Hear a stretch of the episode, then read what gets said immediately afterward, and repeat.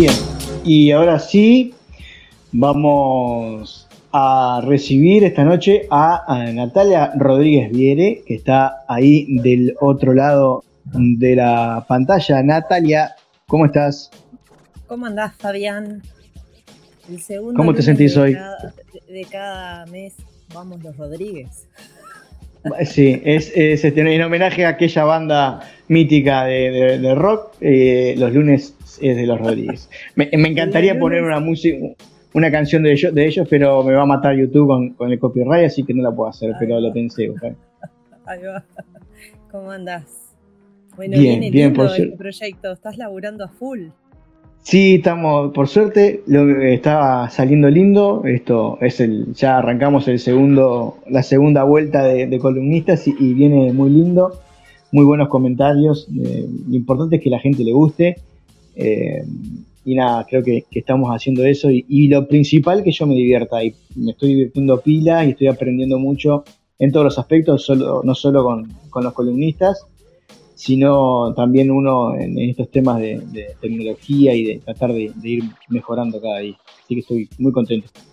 Bien, y, a mí me parece a veces como un poco desafiante cuando te veo, esto de cambiar a veces como de un tema a otro tema.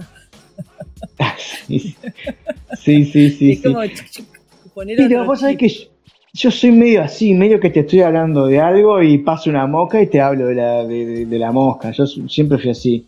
Eh, lo sufrí mucho en la escuela y en el, liceo. Este, pero bueno. Bueno, entonces vamos, vamos a continuar. Vamos a continuar, a, seguir continuando.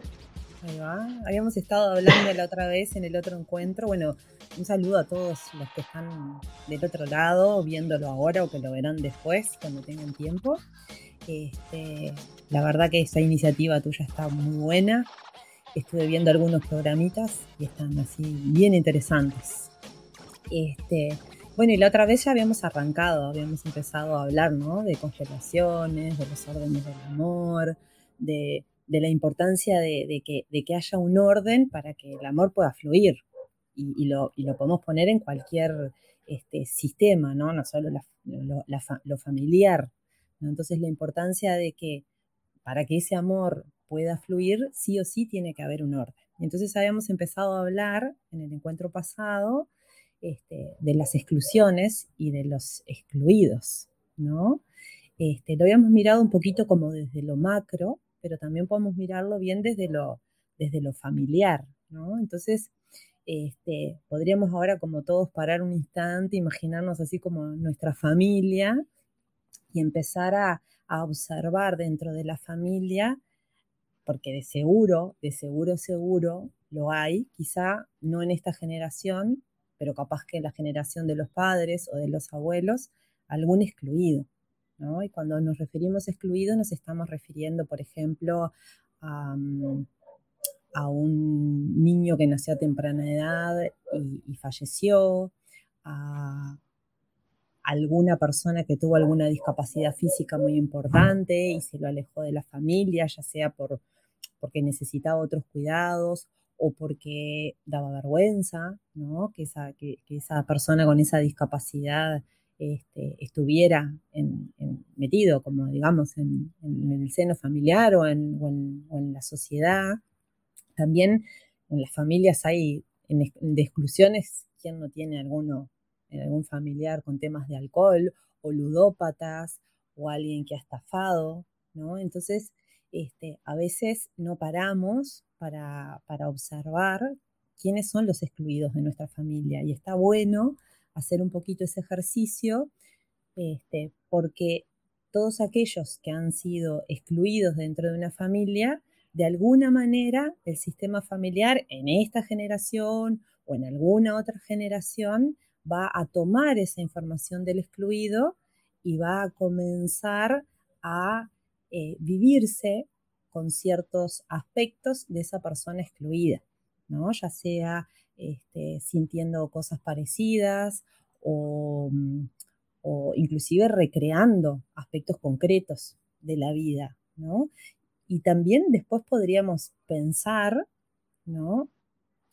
¿Cuál es la, como el, Em, la reacción que nosotros tenemos frente a los excluidos, desde qué lugar los miramos, ¿no? Si los miramos desde el juicio, si los miramos con cierto respeto, si nunca están presentes en nuestras vidas, como, ah, mira aquel, y cuánta fidelidad tenemos a algún miembro de la familia en donde no miramos para no hacer sentir mal a ese que fue herido. Y acá voy a poner capaz que un ejemplo para que se entienda esto, ¿no? Este, no sé, a mi abuela su, padre le hizo algo, ¿no? Le, le, sacó parte de la herencia, la desheredó. Entonces, por fidelidad a mi madre y fidelidad a mi abuela, entonces el abuelo, aunque yo no lo haya conocido, aunque yo no sé qué lo movió a hacer lo que hizo, ¿no? Ahí lo juzgo y también lo excluyo. ¿no? Entonces, eh, está bueno pararse y pensar, bueno, ¿y quiénes son los excluidos de mi familia? ¿No? ¿Cuántos excluidos? A veces inclusive por creencias, creencias políticas, creencias religiosas, ¿no? Un poco también del tema que, traías con, el otro Rodríguez, ¿no? La, exclusión, este, por ejemplo, también a, muchos médicos que han dado otras miradas, a, bueno, un montón, un montón de gente. Vos traías el tema de Hammer, que agarré ahí un, poquitito. Fue tan excluido que se tuvo que ir a vivir a Noruega porque, porque se fue en exilio, ¿no? Por, por el solo hecho de aportar una mirada diferente por salirse de los cánones, este, digamos, estipulados por la sociedad o los aceptados por la sociedad, ¿no?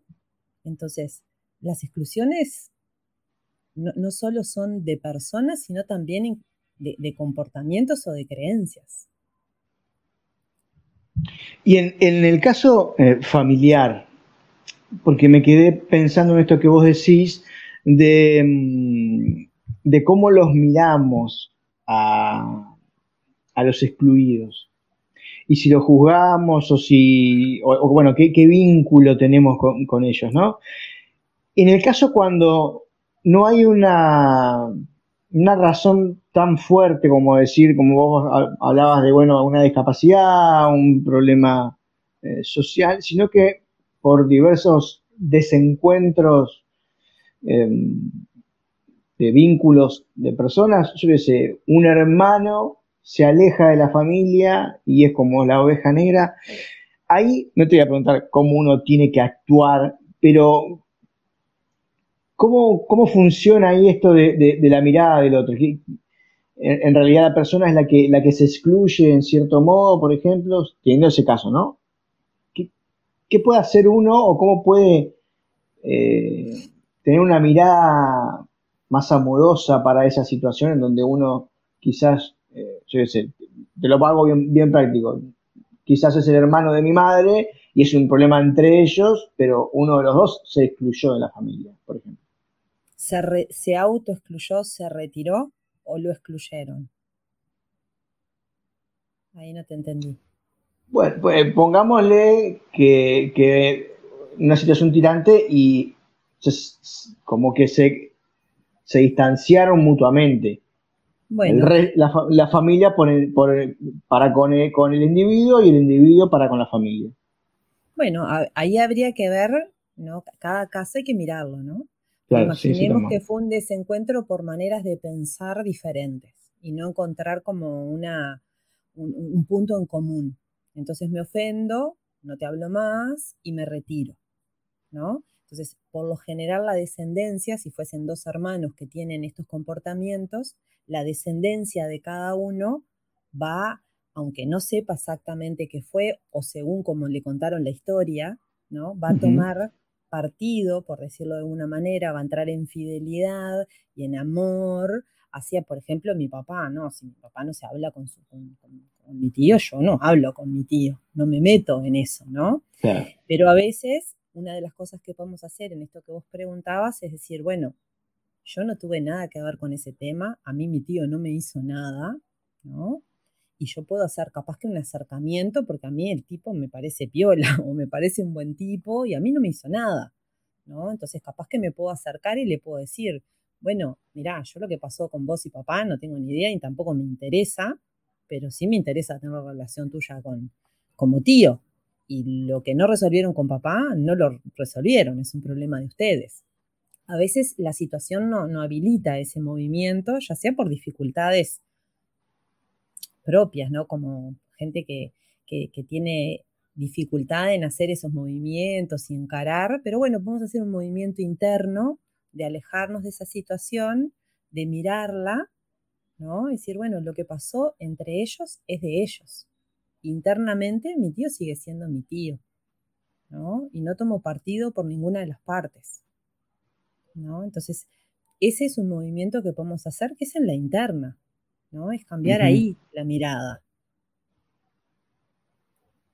Sí, sí, sí. sí, se entiende perfectamente. Es más un tema de, uno cambiar la forma de ver lo que está pasando que de hacer un movimiento casi, casi decir, bueno, oh, che, eh, ¿por qué no se amigan?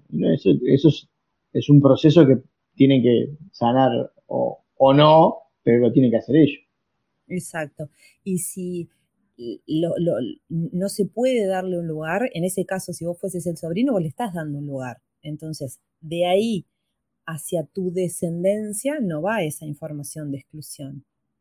Cuando eso no ocurre, ¿no? Cuando eso no se puede dar y tomo partido y me quedo ahí enganchado con el enojo que tiene mi papá hacia su hermano y le digo, claro, tenés razón, porque el tío X, pum, pum, pum, ¿no? Y me quedo como, como, como enredado en esa dinámica, lo que sucede es que alguna generación posterior va a encontrar la manera a nivel inconsciente de incluir a ese excluido, de traerlo, ¿no? Y una manera de, traerlo puede ser inclusive comportándose como esa persona, ¿no? Reviviendo el destino o las experiencias de vida de esa persona. Entonces, hay, veces que nuestra vida y nuestro destino está muy condicionada por exclusiones que han habido en la familia. Yo me quedé pensando eh, con, lo que estás diciendo ahora y mm, iba hilando y haciendo un poco de memoria con lo que vos hablaste en la, primera columna y tengo un pensamiento de que es como medio natural el, o el excluir o el excluirse en algún en, cierto modo. En esto de que de excluirse en el sentido de que, bueno, está, si, si no soy mirado, si no soy eh, respetado, no soy escuchado, y bueno, me voy, ya está. Y que reviente todo. Ahí cuando te, Claro, pero ese es el punto, ¿no? Esto de que reviente todo. Ahí no te vas en paz. ¿No?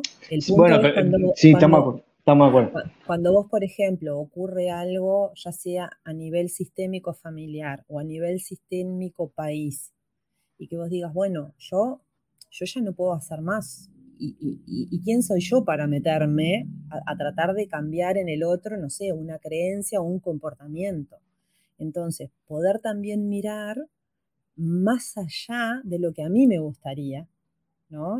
Y también respetar lo que yo siento. Entonces, si, si yo no puedo estar acá, en este lugar, ¿desde qué lugar me voy a retirar? Si yo me retiro desde el enojo, sí. Te pongo un ejemplo que es mío particular y que es un poco más de lo que estábamos hablando hoy. Yo me retiré de lo que es el ámbito de eh, la dinámica política de pensar a quién votar. Ya está, es lo que, porque es lo que, lo que vos me acabas de decir, lo que yo pienso. Yo ya no, no, no me siento atraído, siento que no tengo nada que hacer ahí, que no, y sin embargo, nada, no tengo ningún ningún resquemor, ni mucho menos malestar por la gente que, sigue defendiendo o, sintiéndose parte de un color u de otro. Pero si yo soy un, me autoexcluí de, de ese ámbito o de ese sistema, por decirlo de alguna manera. Vos te corriste desde de, de, esa parte, no necesariamente sos un excluido. Ahí está, ah, bueno, esa es la, duda que yo tenía. Si eso es una exclusión, por eso te, usé el término me autoexcluí. No, vos te retiraste. Vos ahí te retiraste y dijiste, esto en este momento de mi vida no tiene el peso que tenía antes. Estas personas que están ahí, que pueden ser algunos amigos o personas en general, creen que es desde ese lugar. Bueno, que vayan en esa dirección. ¿Quién soy yo para cambiar eso? ¿No? Entonces me retiro y me dispongo a hacer lo que creo que tengo que hacer o desde el lugar que creo que lo tengo que hacer. Bien, y eso no es eh, eh, exactamente una exclusión. no, el punto sería si, por ejemplo, no sé, vos estuvieras, vamos a poner un ejemplo, en un partido político. Militando, claro. Militando o en alguna cosa, y tu mirada, tu propuesta no es escuchada, eso es una exclusión, ¿no? Lo que tiene este para decir a mí no me interesa, o me parece un disparate, ¿no? O que te pueden llegar a expulsar de ese lugar. Y decir, mira, estas no son las ideas de este lugar y este lugar, acá no hay un lugar para vos. Así que te vamos a pedir amorosamente que tú te retires de este lugar, ¿no? Entonces ahí sí hay una exclusión. Este, Bien. Hay, hay, una exclusión y vos quedás separado. Entonces, ¿qué, si tomamos eso como ejemplo y eso ocurriera, entonces, en, la, en, eh, en todos aquellos que te invitaron a retirarte, vamos a poner esto como un caso ficticio, como una, ¿no? Y, y, te retiraron, algunos descendientes de esas personas que no te escucharon o que te expulsaron, van a entrar en sintonía con esta información y van a intentar darle un lugar al excluido. ¿Se entiende? Entonces, ¿qué van a hacer? Y futuras voces quizá disidentes o, que aporten nuevas miradas, que pueden estar buenísimas. Me, aclaraste mucho. No siempre que uno se retire de un, de un sistema. No. Bueno, pasó Schumacher ahí. Este, saludo a Schumacher que se ve que se recuperó. Este, no siempre que uno se retire, a pesar de que, como vos decís, te retirás porque no estás contento, porque no estás cómodo, quiere decir que sea una exclusión. No, exacto. Tiene que... Tú te retiraste. Exacto, ahí va. Es un momento de la vida en donde eso para vos, que en un momento fue importante, ahora deja de ser importante y son ciclos de la vida. Pero yo me puedo, me puedo retirar de esa situación, o sea, nadie me echó, nadie nada, pero yo estoy frustrado porque no puedo hacer nada y me puedo retirar, hacer el mismo movimiento sin que nadie se entere que yo me estoy yendo enojado, pero, y ahí sí podría ser una exclusión. Y si vos cuando al otro lo mirás como, vamos a poner una expresión vulgar, como que es un tarado porque no entiende lo que vos estás diciendo y, la manera hacia dónde van eh, es una cagada, vos ahí estás haciendo también una exclusión, estás excluyendo esa parte y no estás mirando la totalidad todos en el sistema deben tener el derecho a la pertenencia, ¿no? Y en este derecho a la pertenencia en un sistema, si es familiar, estamos hablando de lo consanguíneo y también estamos hablando en, en quienes pertenecen, ¿no? Aquellas personas que, por ejemplo, dejaron un lugar para que tú hoy estés acá, ¿no? Es que queda una posibilidad. Imaginemos, no sé, eh, que tu abuelo estaba a punto de casarse o se casó con una mujer y quedó viuda a temprana edad, ¿no? Queda viuda a temprana edad y gracias a que esa mujer se retira de la vida, se casa con tu abuela y vos existís. ¿no? Si lo, lo llamamos a, a, sistemas más amplios, también lo podemos ver desde ese lugar. ¿no? A veces, gracias a que alguien se retira, yo tengo la posibilidad de estar en este lugar. Por ejemplo, no sé, trabajas en un colegio y, y se retira este, un maestro que, que hacía muchos años que trabajaba porque se jubila y gracias a que se jubila, entonces vos podés obtener otro puesto dentro de ese colegio o dentro de la oficina o lo que sea. ¿no? Entonces, para que ese movimiento se dé de una buena manera, y haya orden y todo pueda fluir, hay un movimiento de agradecer y de honrar y, de tenerlo en el lugar a esa persona. Es como decir, eh, sería algo así como decir, bueno, gracias a que ella se jubiló o que ella se enfermó y no pudo trabajar más o se murió, yo hoy tengo este lugar. ¿no? Entonces poder mirar con buenos ojos ¿no? a esa persona que se corrió del lugar para que yo hoy tenga este lugar. ¿Ves? Sí, es como esto que hablábamos en, el, en la nota que hicimos aquel año pasado, esta, esta forma de, que vos nos planteás de ver en particular esta situación de la, de la, de la exclusión, te ayuda a no juzgar lo que está pasando, ¿no? A decir, bueno, y agradecer, pasar de juzgar a agradecer que algo pasó, hubo un movimiento que a alguien pudo haber beneficiado. Exacto. Incluso el que se fue. Sí. Exacto. Pero en este sentido, lo que yo me refería era quiénes son los que pertenecen, porque a veces decimos, bueno, ¿y quién pertenece? ¿Quiénes podrían ser los excluidos si no sé quiénes pertenecen? Entonces, a un sistema familiar pertenecen todos los que yo comparto sangre, y todas aquellas personas que hicieron un lugar para que yo hoy exista y que probablemente haya tenido un, destino difícil, ¿no? Puede ser esto, que mi abuelo se, casó y quedó viudo, o que estaba absolutamente enamorado de una chiquilina que como por temas, no sé, sociales y económicos de aquella época, no le permitieron casarse con esa muchachita. ¿No? Y fue excluida. con esta no te podés casar, te podés casar con esta. ¿No? Entonces, si no podemos mirar y darle un lugar a esa excluida, que no se la dejó casar y que estaban muy enamorados, esa historia después se repite. ¿No? O que en una empresa se, se haya echado a alguien. Entonces, yo tengo esta posibilidad gracias a que echaron a alguien. ¿No? Que excluyeron de este lugar. Entonces, ¿cómo para que, que, todo fluya en ese trabajo o fluya en la vida? Y cuando hablamos de fluir, no es de fluir ¿no? Es ponerme en sintonía, ¿no? Con, la corriente, como si fuese un río, yo voy hasta el río y cuando llego al río, ahí hago la plancha, pero me dejo llevar por esa fuerza. Se, me viene el ejemplo de cuando alguien muere y deja una herencia y gracias a esa herencia alguien se compra una casa. Por ejemplo, por ejemplo ¿no? Esa es una manera de agradecer. Igual ahí no hay una exclusión. Sí, tenés razón. A menos que lo mate alguien de la familia. Ponele. O que haya sido un excluido, ¿no? Un tío que nadie le dio bolilla que lo excluyeron. Y cuando el tío se murió, como no tenía hijos, ahí todo el mundo fue y tomó la herencia. Ahí va. Entonces es decir, es eso de cómo le doy un lugar. Se entiende. Nati, vamos recién por el... Me encanta porque lo, estamos haciendo así, muy light y muy... Eh, yo te pregunto desde mi total ignorancia en este tema, este, y me gusta. Eh, yo te pregunto, te digo esto, te comento, por no sé si vos tenías algo más estructurado o lo vamos llevando así.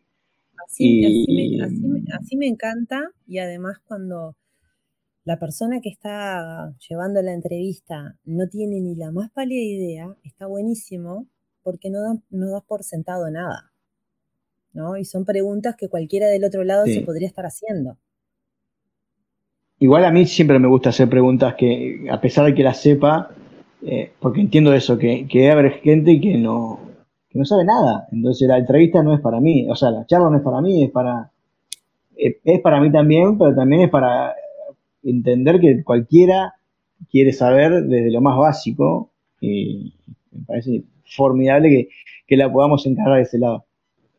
Bien, capaz que lo que estaría bueno es que las personas que nos estén escuchando o que nos vayan a escuchar retomen eso que yo dije al principio de, bueno, imaginarse, ¿no? O ir, digamos, a los cuentos familiares o observar a la familia y, y e identificar a esos excluidos, ¿no? Y una vez que los han identificado, ver quién podría estar tomando el lugar de esa persona, ¿no? Porque muchas veces ocurre que tenemos determinados problemas en la vida, por ejemplo, no sé, un hijo adicto o, o con ciertas dificultades, entonces podemos mirar y decir, bueno, ¿y estos comportamientos con estas características ¿obedecerán algún excluido de la familia? ¿Y por, qué ¿Y por qué yo planteo esto? Porque me parece que está bueno que no solo quede una información teórica, por decirlo de alguna manera, sino invitar a las personas a empezar a observar desde otro lugar la vida, ¿no? Entonces, en vez de decir, no, porque este chiquilín que hace esto y tiene estos comportamientos, bla, bla, bla, bla, bla, bla, ¿no? Parar y decir, bueno, y acá, dentro de estos órdenes del amor que estamos empezando, estamos trabajando ahora la pertenencia, estamos viendo esto, que es lo que por ahora sabemos, vamos a decirlo así, bueno, nos vamos, vamos a mirar si existe ese desorden. ¿Puede que mi hijo esté mostrando una información de este estilo? ¿No? Y entonces ya salimos de ese problema que parecería ser que me cayó del cielo y yo no tengo margen de movimiento, a poder mirar y decir, bueno, ¿y yo qué puedo hacer con esto? ¿No? ¿Qué movimiento puedo hacer yo para que esta situación que estamos viviendo en la familia o que está viviendo mi hijo o estamos viviendo con mi hijo, lo podamos resolver?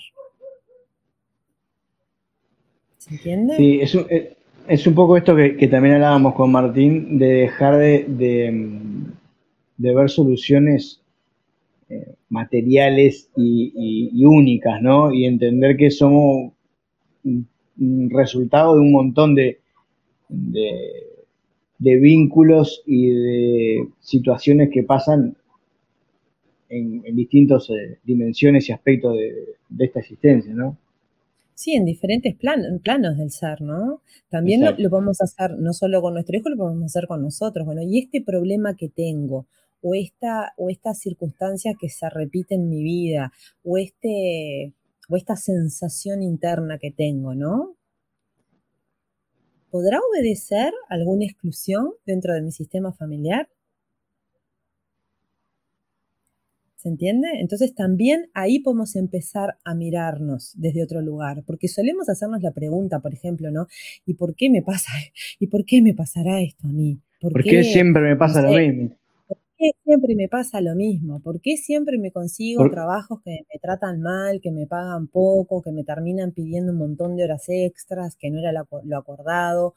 ¿O por qué siempre me elijo parejas que no están disponibles, que están para la joda, o por qué me elijo siempre hombres o mujeres casadas, o por qué, por qué, por qué, ¿no? Entonces, cuando vos haces esa pregunta, vos no tenés ningún margen de movimiento. ¿Por qué? ¿A quién le estás preguntando? ¿Por qué me pasa esto a mí? ¿No? Es como, como quedás en un lugar súper chiquitito internamente, esperando que alguien... Y mucha culpa.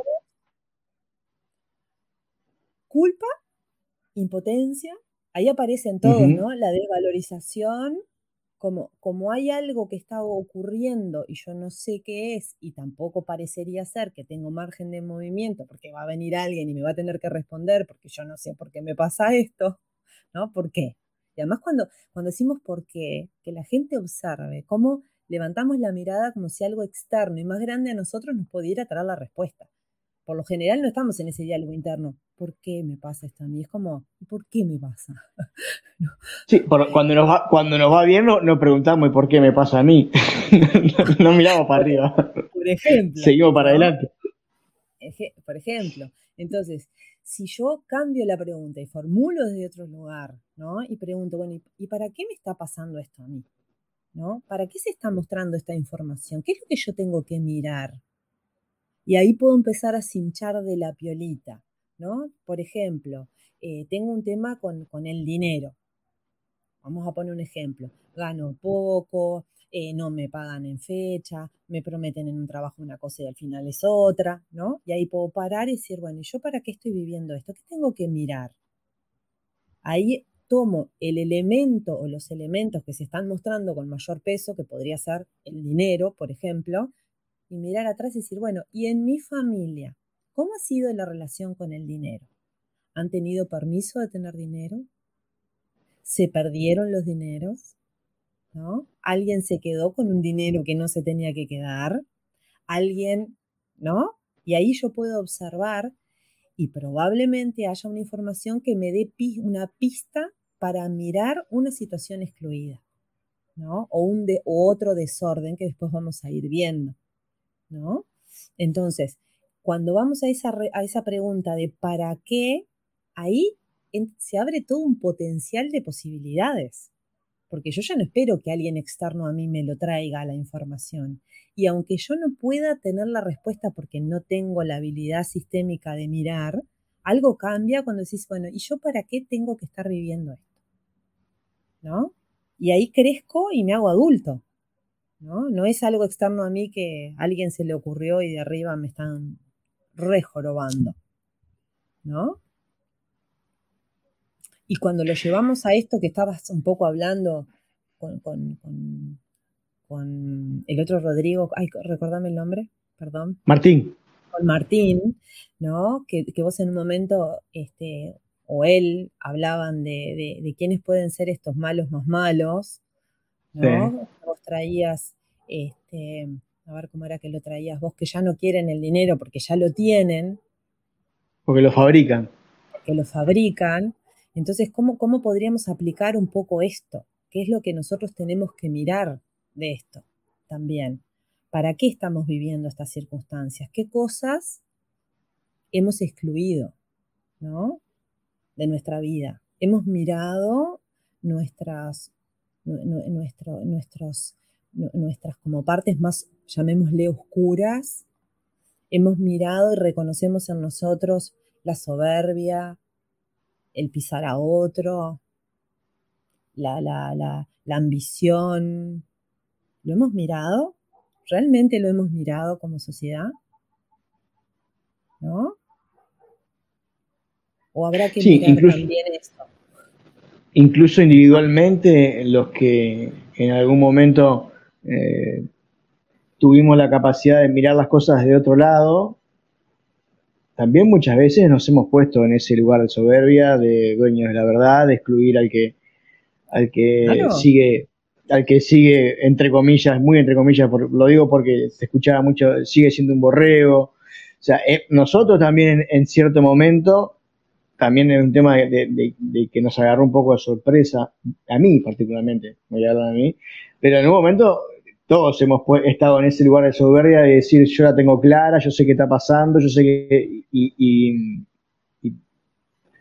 hemos tenido, yo la capacidad de verlo, eh, seguro, de verlo y decir, no, pero sí, exacto, de decir, pero si yo, si yo realmente siento que lo que yo creo y lo que yo estoy viendo y, que, lo que pienso es valioso, eh, no me puede poner en un lugar de, por encima de los demás o separado del otro. Eh, y, eso quizás es a veces lo que, lo que nos cuesta, eh, y en realidad es un mecanismo que tenemos adquirido, esto de, siempre la, responsabilidad o proyectar el problema hacia afuera, y no entender que el afuera simplemente es, lo que vos decís, ¿Qué es lo que yo realmente tengo que ver? ¿Para qué, para qué, para qué está pasando esto? Y, qué es lo que yo tengo que mirar dentro mío? Sí, y si, y si vamos a contribuir o si vas a contribuir a que exista esta exclusión. Porque uno de los grandes aprendizajes que podemos tomar de todas estas circunstancias que hemos vivido es cómo se ha de alguna manera hecho, este, en términos médicos, una cirugía, un, un, acto quirúrgico muy hábil, muy bien hecho, para que se produzca una grieta. Para que se produzca una grieta, para que hayan exclusiones. ¿no? Entonces, eh, desde, desde algún lugar, ¿cómo podemos como sociedad establecer esta, que no es una aceptación de lo que está sucediendo o no es aceptar eh, eh, determinados comportamientos que ocurren, ¿no? Pero sí poder asentir, es ampliar la mirada decir sí a esto tal como se está dando. Y no es, un, no es una, cuestión de pasividad ahí. Es que una vez que yo puedo decir sí a esto que se está, eh, se está mostrando delante de mí, ahí yo puedo incluir todas las partes y desde ese lugar tengo una fuerza para direccionarme hacia donde tengo que ir, entendiendo de que el otro quizá no tenga que ir en esa dirección que voy yo y que no está ni bien ni mal, no está ni bien ni mal.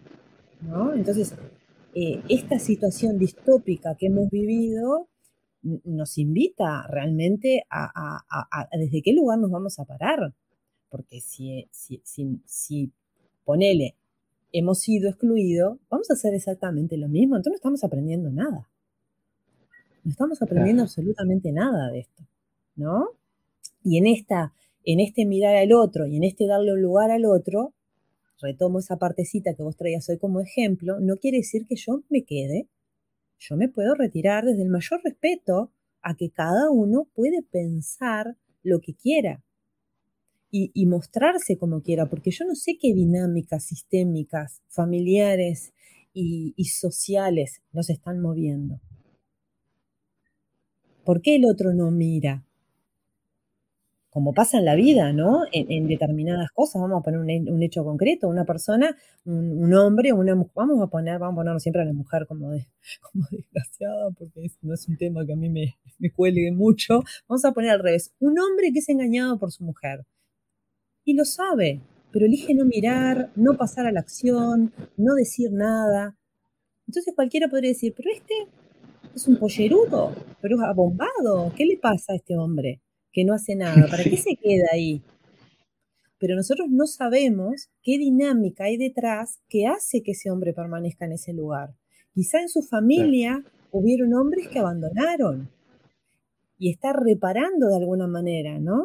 Está quedándose y diciendo, bueno, yo acá me quedo y yo sostengo la familia y, velo por mis hijos. Capaz que generaciones atrás un hombre hubo una dificultad y se fue dejó, abandonó a los hijos. ¿no? Y este que a, vista de los demás y desde el juicio de si este pollerudo que se queda ahí, ¿no? Ese hombre está reparando sistémicamente y bajo ningún concepto va a dejar a sus hijos, por ejemplo. Entonces, y si lo llevamos a lo macro, es lo mismo. ¿Qué está moviendo a esas personas? A permanecer en esa quietud, a no mirar, ¿no?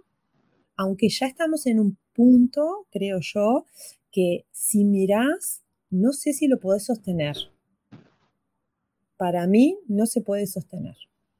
No con, con, con, con el trabajo interno que hemos logrado como humanidad o como sociedad. O sea, ya se pasó una raya que si realmente vos mirás todo lo que se permitió, ¿no? ¿Y cómo lo sostenés? Te explota la cabeza. Entonces, dentro de ese propio proceso, excluís aquello que vos mismo hiciste. ¿No? Totalmente. estamos pasaditos unos minutos. Este, te lo digo porque como hicimos un contrato de 30 minutos y después todo lo demás te lo tengo que pagar extra. este, no, no. Eh, si, querés, si cerrar con, con algún concepto eh, antes de despedirte. Sí, mi invitación en, primera instancia y tomando lo que con lo que comencé es miremos y permitámonos mirar. No estoy hablando de incluir, por lo pronto mirar y observar desde qué lugar miramos. ¿No? Si aparece el juicio, y no me juzgo porque aparece el, el juicio o no me desvalorizo, sino que observo, ah, oh, mira, todo lo que aparece cuando miro a esta persona, ¿no? A este tío, a ese primo, a aquel abuelo. Ese ya es un movimiento de inclusión. Mirar y observar cuál es mi reacción, ¿no? Entonces ahí vamos empezando a, permitir, comenzamos a permitirnos mirar todo lo que hay, porque si no miramos todo lo que hay, no hay con qué darle. aunque duela, aunque duela, ¿no? O aunque, aunque nos avergüence. Los últimos, los últimos 10 segundos se te cortó el audio. Ah, se cortó el audio. Miremos aunque nos... interferencia. Aunque nos duela mirar o aunque nos dé mucha vergüenza mirar. Ok. ¿No? Mirar. Nati. Eso, ya es un montón. ¿Cómo te sentiste? Muy bien. Súper como al, principio como así, pero después cuando ya enganchás se pone buenazo. Después, después te olvidás que estás adelante de la cámara y es como que estuviéramos sentados ahí tomando mate. Este, Así que está. Te mando un abrazo grande. Este, no sé si tenés alguna, alguna actividad que quieras eh, comentarnos. Y si no, bueno, eh, ya saben, busquen ahí a Natalia Rodríguez Viere. Ah, sí. Ahí va. Bien. Hay un taller, sí, en Espacio Sobuelo me encuentran. Me encuentran por Espacio Sobuelo. Este, va a haber un taller ahora el sábado 25 de marzo, así que si alguna persona está interesada se puede anotar. Y, también me gustaría decir algo, como así como voy agarrando viento en la camiseta de youtuber. Vos no digas nada como si nadie nos estuviera escuchando, pero, que Todos nos, pero que todos nos escuchen, que para, para apoyar tu trabajo, que la verdad que está buenísimo, ¿no? Compartir los videos, que está bueno. Darle ahí un like para que se empiece a mostrar, porque esto del algoritmo es real, ¿no? Y que se empiece a mostrar este trabajo precioso que estás haciendo, esta convocatoria que necesitamos de estas iniciativas. Muchas gracias, Nati. Sí, es, eh, y es el debe que tengo yo también, porque me olvido. Yo, yo soy como un youtuber medio trucho ahí. Este, y me olvido de decir que comenten, que suscriban, que hagan todo eso. Pero sí, muchas gracias por, tus palabras y, y, principalmente por ser parte.